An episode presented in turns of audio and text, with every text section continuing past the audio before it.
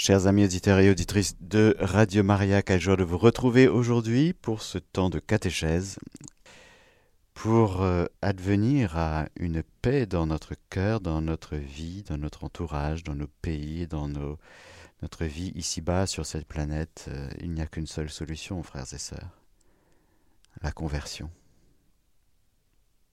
On ne peut pas avoir de paix sans conversion.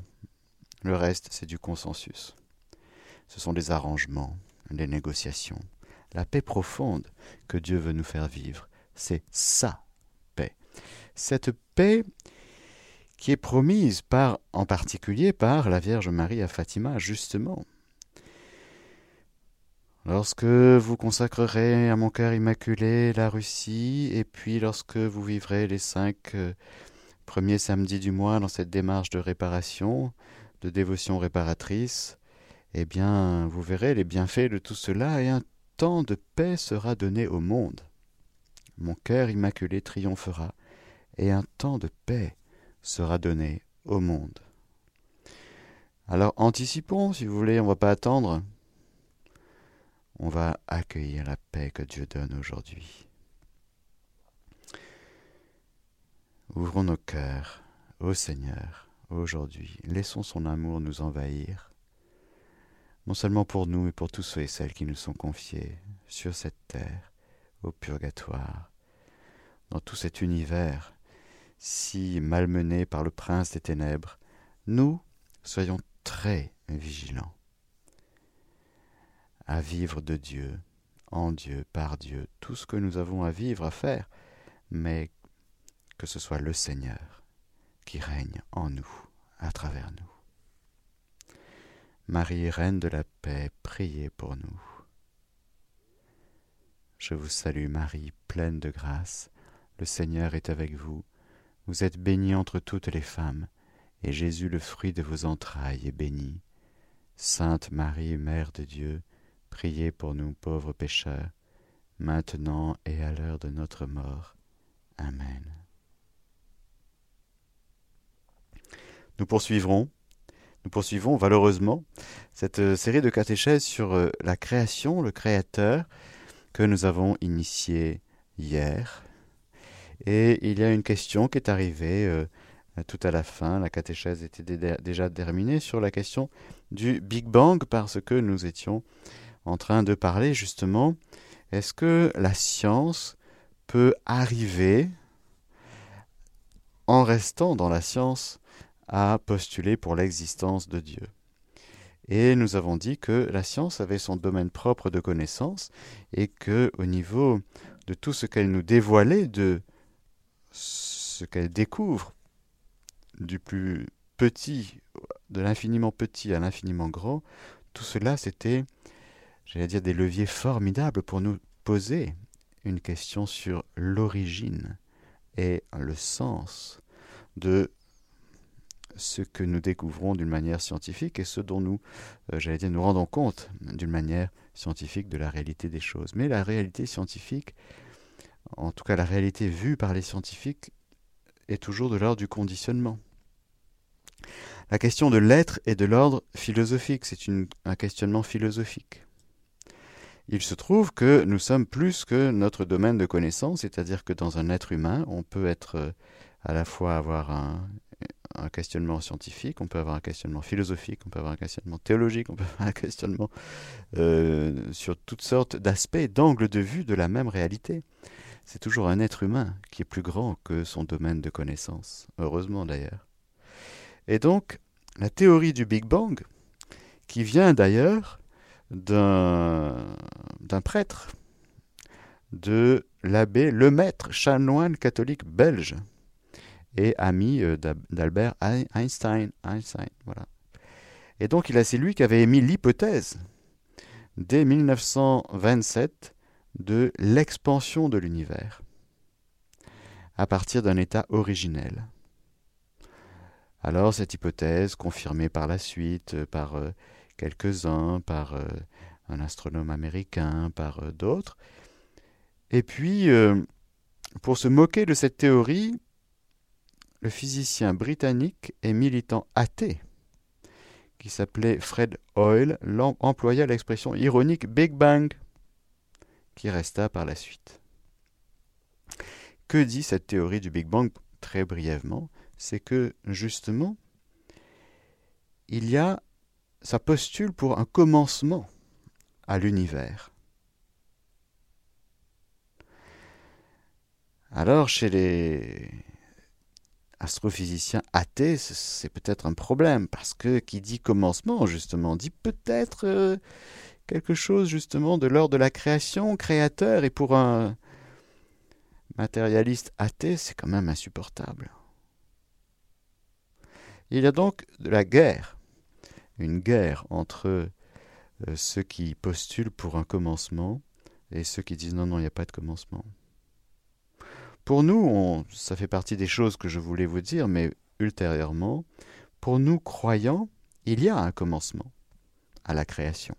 La création n'est pas éternelle. Dieu seul est éternel, c'est-à-dire de toute éternité. Il est en dehors du temps. En lui, il n'y a pas de succession, il n'y a pas euh, de avant-après pendant. Nous, on est dans le temps, donc il y a une succession, et ce temps a un commencement, de fait. Mais nous le recevons de la foi, de la révélation divine. Pour une recherche humaine avec euh, l'intelligence simplement humaine, je vous rappelle qu'on est capable de connaître et de reconnaître l'existence de Dieu naturellement, en tant qu'il est source de tout ce qui est, principe et fin et de connaître son existence avec certitude, sans se tromper.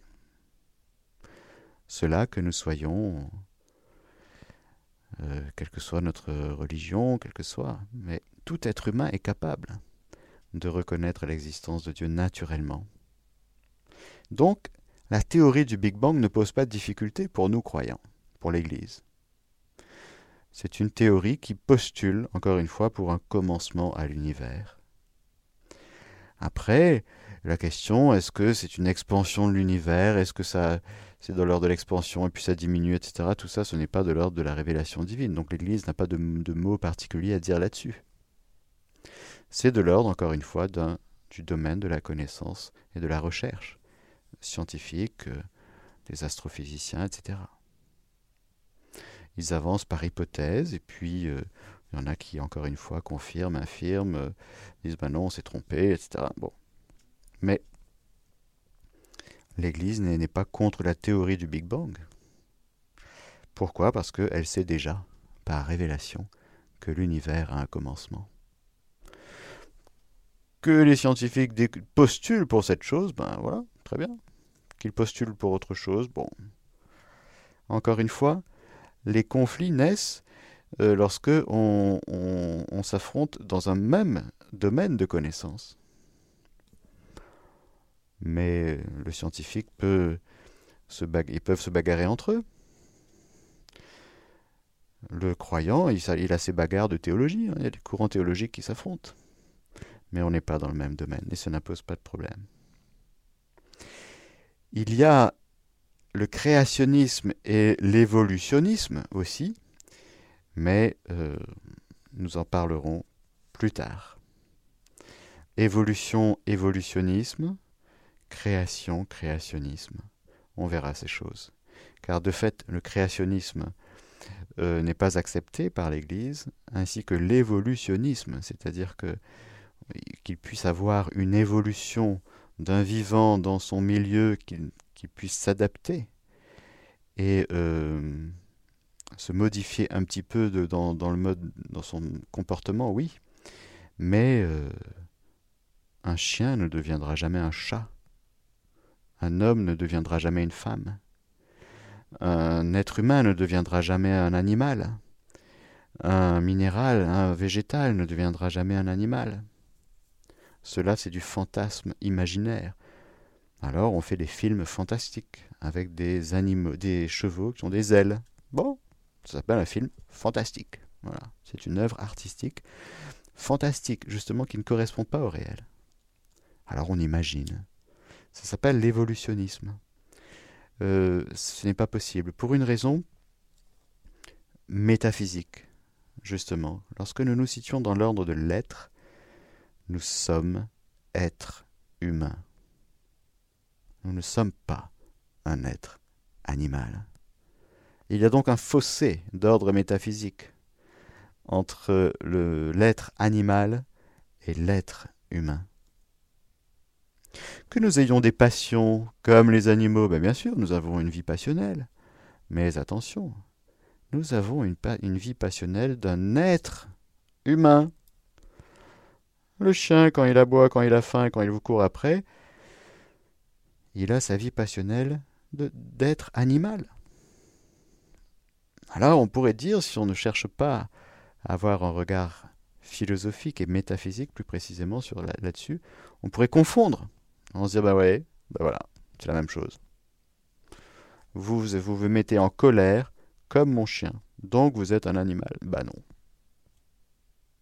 Bah non.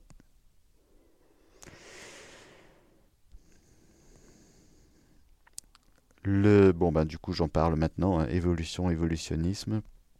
Lorsque Jean-Paul II, il disait, voilà, les nouvelles connaissances conduisent à reconnaître dans la théorie de l'évolution plus qu'une hypothèse. Bon, ce n'est pas un problème de, de s'adapter au milieu.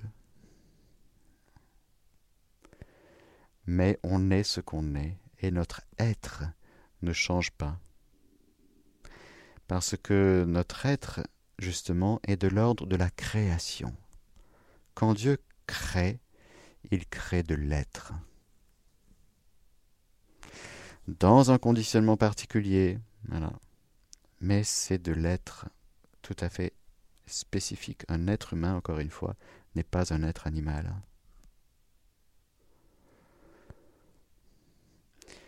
Le créationnisme, c'est de considérer de prendre une lecture littérale, fondamentaliste du livre de la Genèse, qui nous parle en langage symbolique de la création en six jours. Alors il y en a qui vont dire oui, ça a été créé en six jours. Non. Pourquoi? Parce que le livre de la Genèse et le livre de la création se lient avec en respectant le genre littéraire dans lequel il a été écrit. Nous, catholiques, on lit la Bible en respectant le genre littéraire de chaque expression, de chaque livre. Il y a le genre littéraire apocalyptique, eh oui, très très symbolique, chargé de, plein plein plein de symboles, très difficile d'ailleurs à interpréter. Accrochez-vous, hein, le livre de l'Apocalypse. Hein. le livre de Daniel, il y a des descriptions. Euh, si vous prenez ça d'une manière littérale, vous n'interprétez pas correctement le livre de l'Apocalypse, parce que vous ne respectez pas le genre littéraire.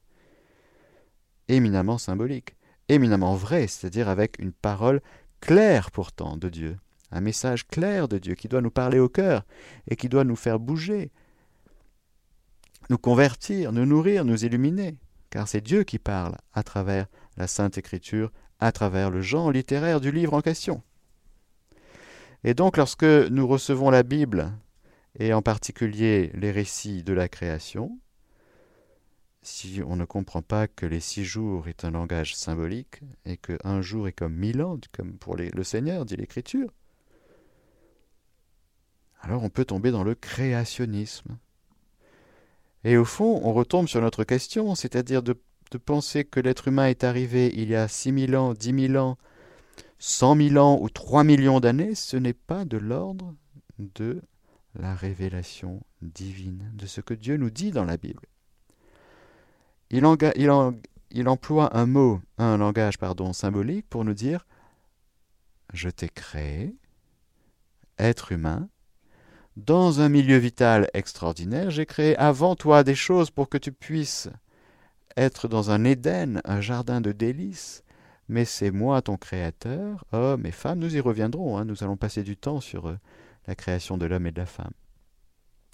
Six jours, avec le septième jour, Dieu qui chôme, qui se repose, le Shabbat, il y a donc un rythme, un ordre, une sagesse qui est à découvrir, à scruter pour comprendre qui on est, qui pour comprendre qui on est dans le dessein de Dieu. Mais la Bible ne nous dit pas tu dois croire que le premier homme a été est arrivé il y a 153 000 années. Non, c'est pas ça.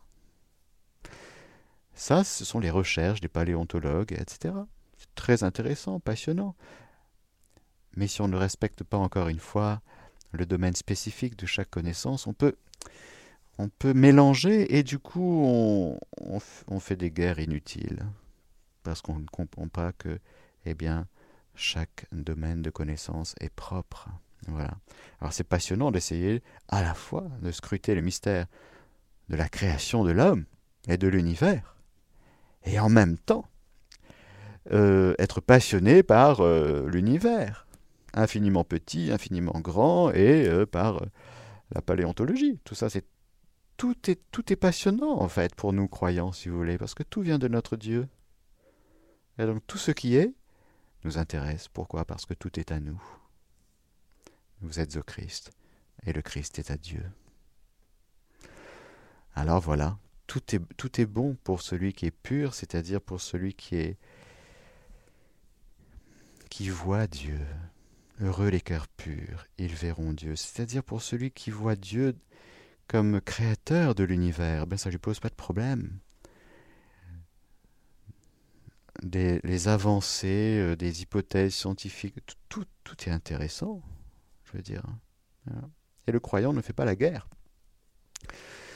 Il essaie par contre de maintenir, évidemment, de garder le dépôt de la foi. Voilà, c'est ça son propos. Le magistère de l'Église garde le dépôt de la foi, mais il ne, relève pas du magistère de l'Église de se prononcer sur une hypothèse scientifique. Ce n'est pas de son ressort, elle n'est pas envoyée pour cela. Qu'il y ait des catholiques scientifiques, très bien. Mais encore une fois, l'homme est plus grand que son domaine de connaissance, et il est aussi un, époux, un père de famille. Euh, voilà, il, euh, il fait plein de choses. On ne peut pas résumer l'être humain à son domaine de connaissance, heureusement. Voilà pour répondre à la question.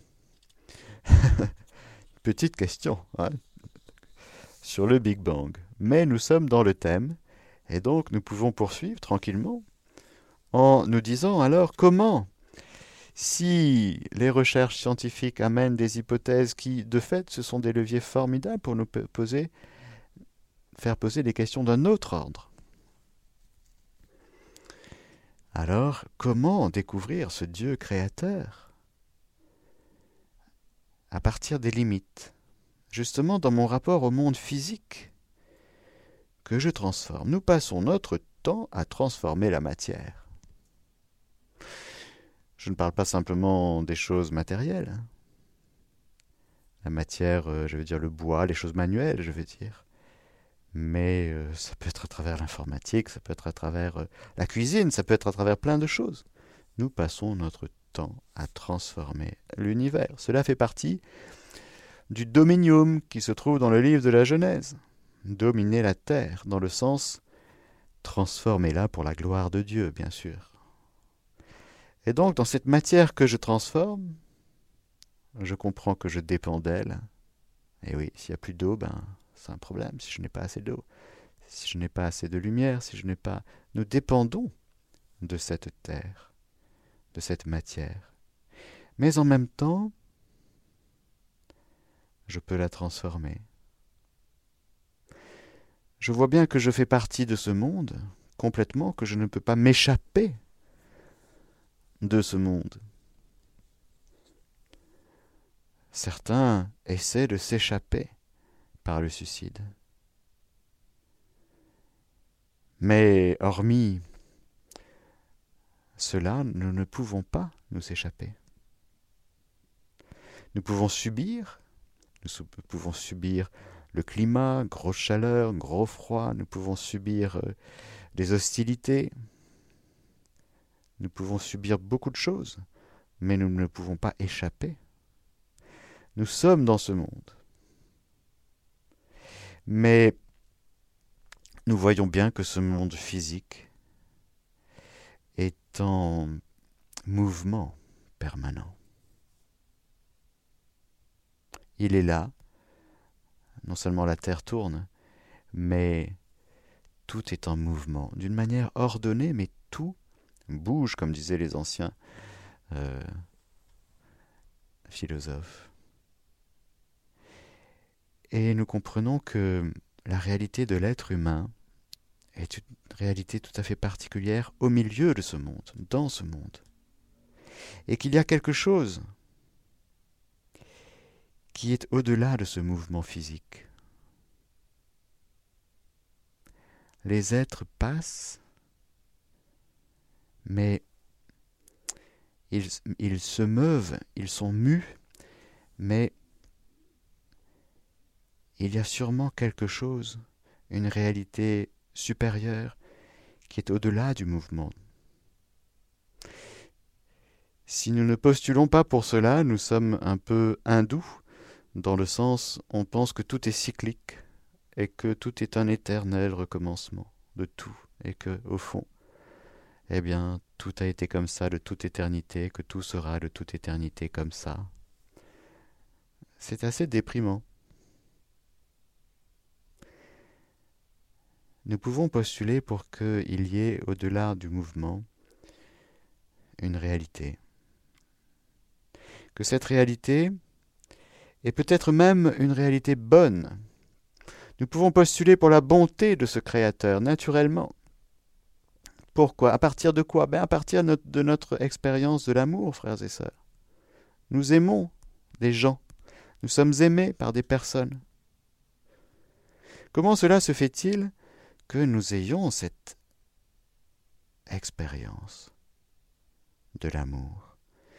Et que nous comprenons que la réalité de l'amour dans notre vie est quand même une réalité non seulement importante, mais la plus importante. Et que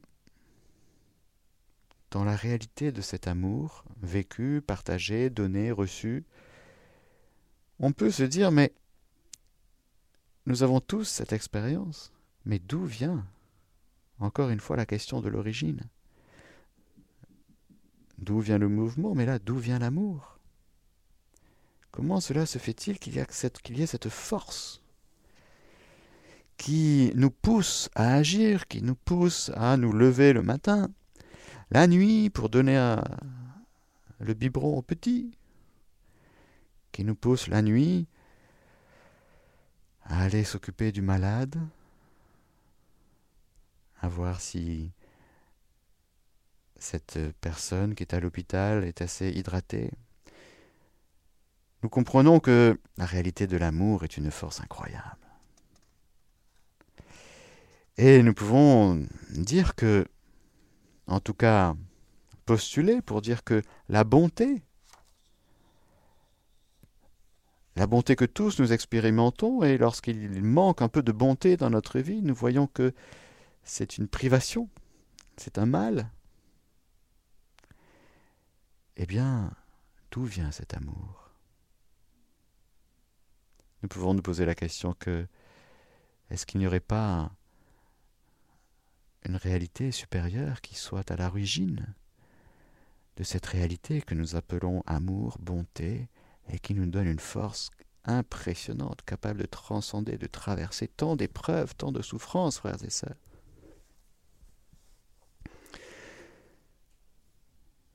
Il y a aussi la réalité de la mort.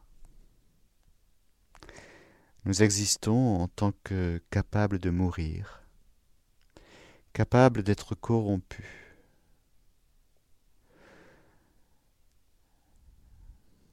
Et il y a eu un commencement dans le temps, nous l'avons du coup dit tout à l'heure.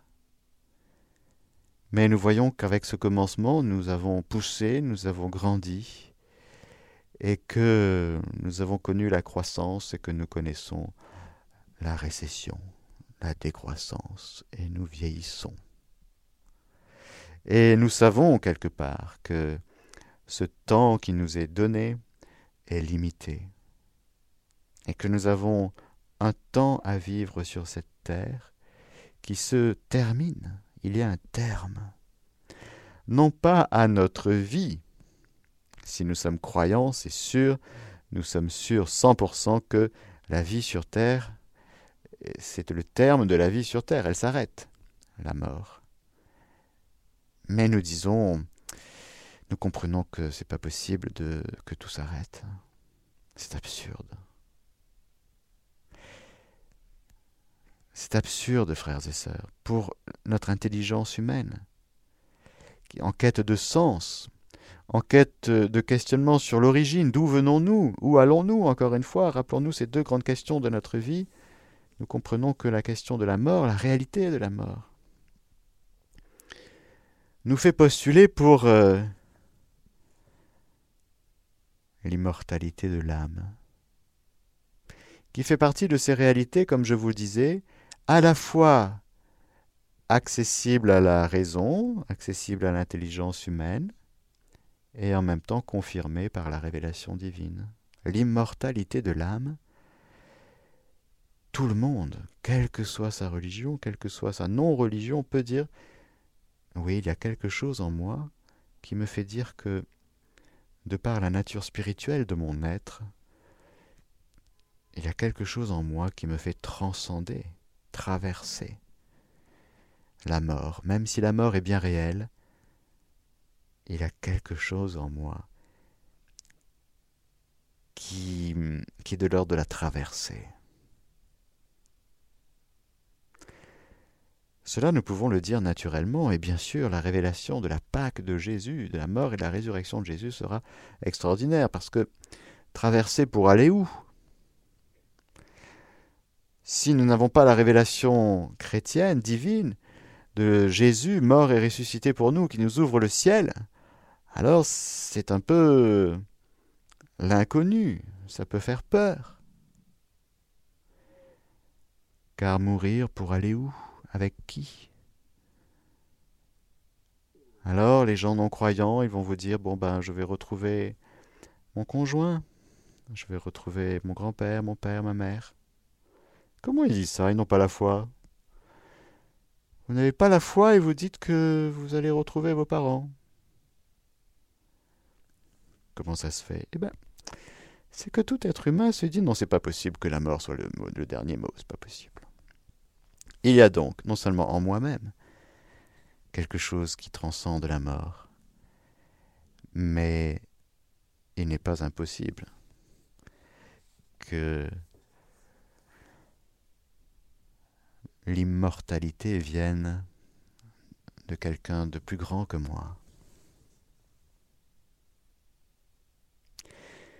Je peux donc que je peux donc postuler, dire, affirmer avec certitude même, même si je n'ai pas encore la révélation divine.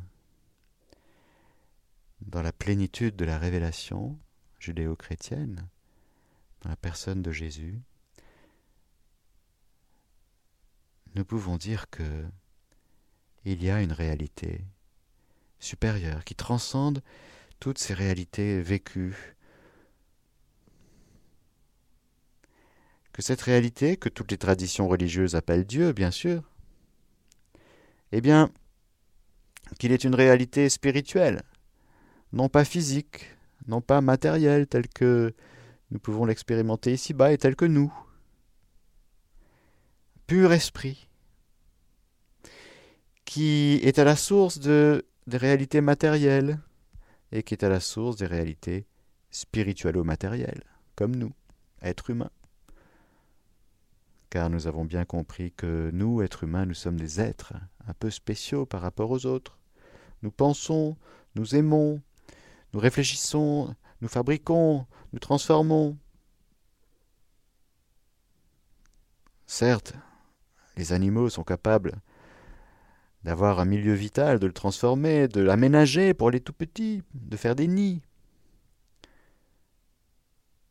Mais nous, comprenons bien que il y a un fossé qui nous sépare du monde animal. D'ailleurs, j'ai essayé de discuter avec mon chien récemment. Ben, je n'ai pas obtenu beaucoup de réponses à mes questionnements. Il ne parle pas beaucoup. Il ne même, même il ne parle pas du tout. Car la parole est le propre de l'être humain, créé à l'image et à la ressemblance de Dieu. La parole, la pensée, l'amour spirituel.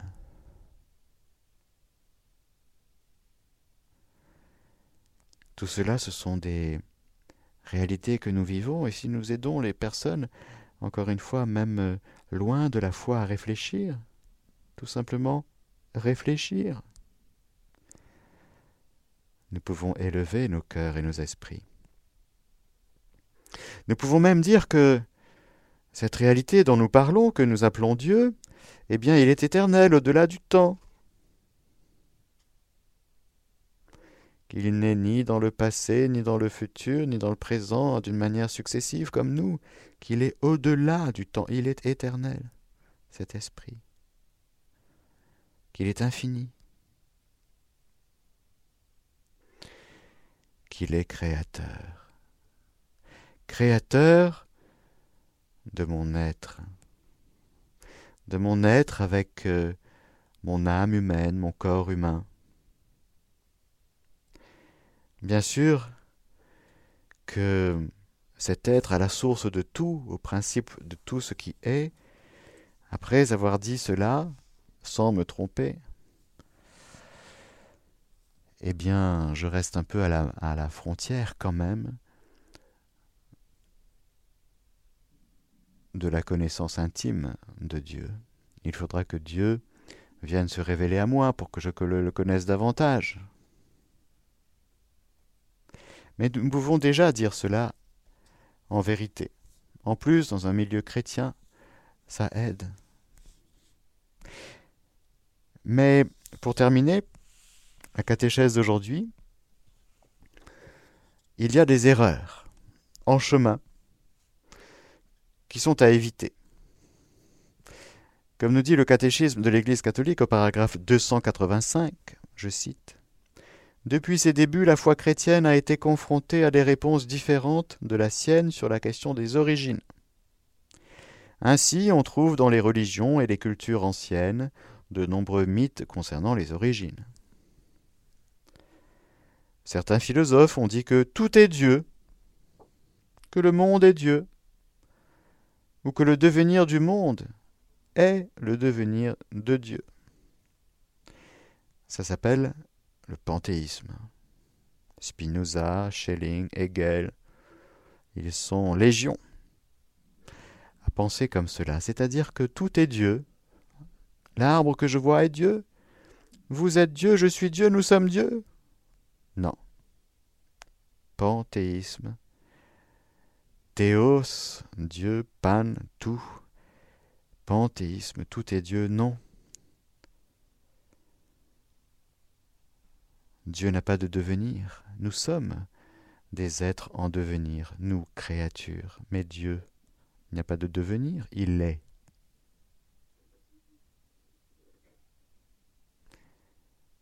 Et nous allons le voir, il y a une grande différence entre Dieu, créateur, et le monde créé.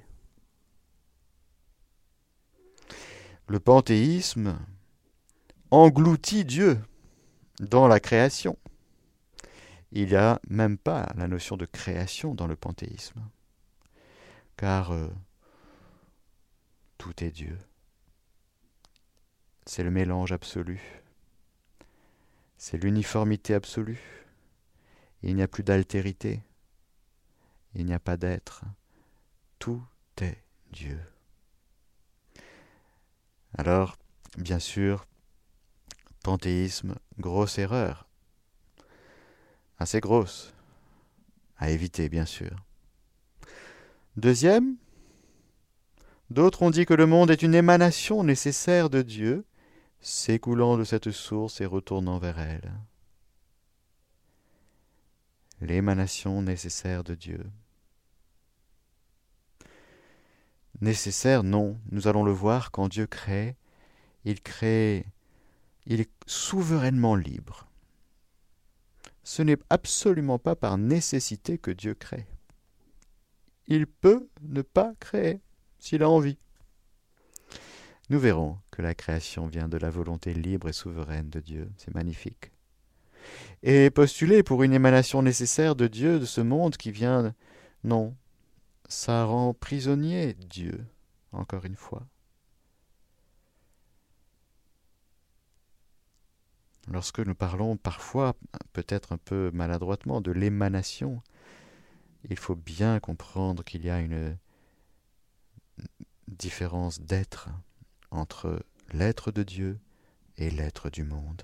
Car l'être de Dieu est incréé, c'est-à-dire pas créé.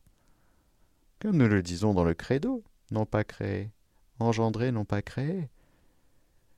Jésus n'est pas créé. Non, il est, incréé, engendré.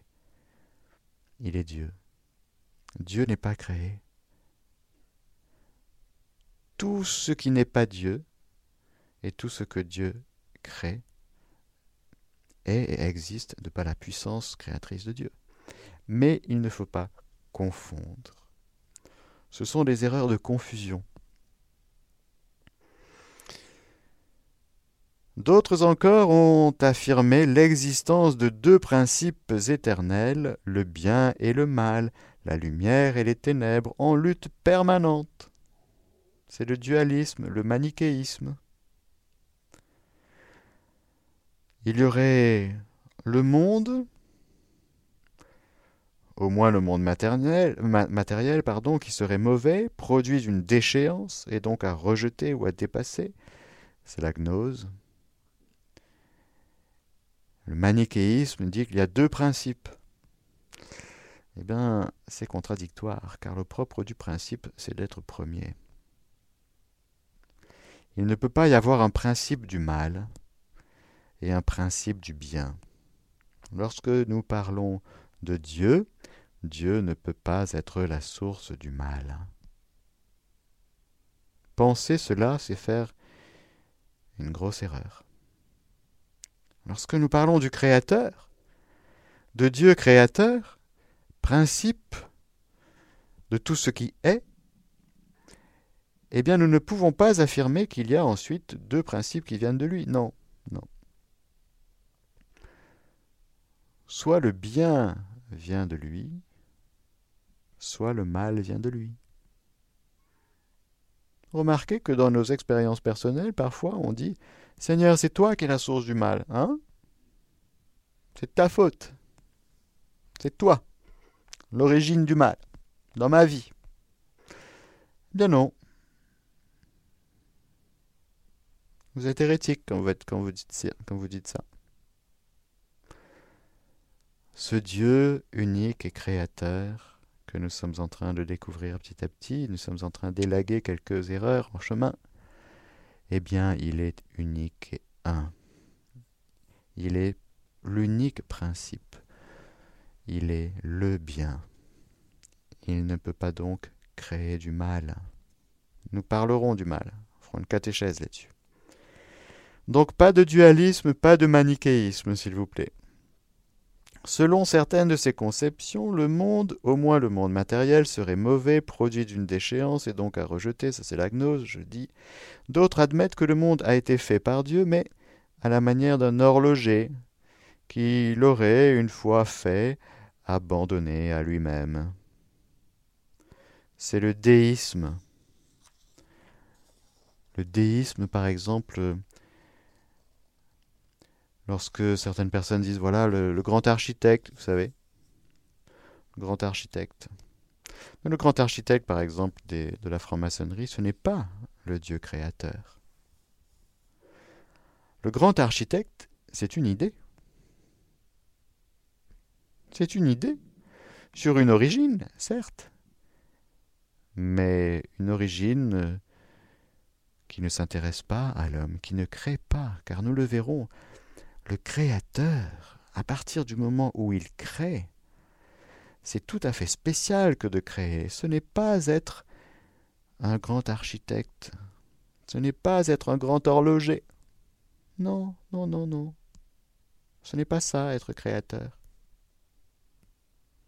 Le créateur, c'est tout autre chose.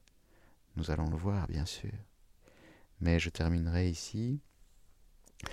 D'autres, enfin, n'accepte aucune origine transcendance du monde, mais y voit le pur jeu d'une matière qui aurait toujours existé. Nous avons dit que il y a un commencement de la création. La matière n'est donc pas éternelle. Et en plus, non seulement la matière n'est pas éternelle, mais nous allons parler du matérialisme. Je crois que le temps est terminé. Nous allons donc parler du matérialisme et notamment de l'athéisme, matérialisme athée, car nous sommes en plein dedans. Et donc euh, nous y reviendrons avec encore une ou deux erreurs à éviter et nous poursuivrons justement en élaguant cette chose, ces choses à la découverte du Créateur tel qu'il est. Alors là, ça va être autre chose, ça va être magnifique, vous allez voir. Là, c'était, nous sommes en propédeutique, nous sommes en train de, voilà, d'élaguer les erreurs sur notre cheminement pour accéder au vrai Dieu, créateur du ciel et de la terre, de l'univers visible et invisible. Amen. Alléluia. Je vous donne la bénédiction du Seigneur, que le Seigneur Tout-Puissant vous bénisse et vous garde, le Père, le Fils et le Saint-Esprit. Amen. Chers auditeurs de Radio Maria, c'était la catéchèse du Père Mathieu que vous pouvez réécouter en podcast sur notre site internet www.radiomaria.fr.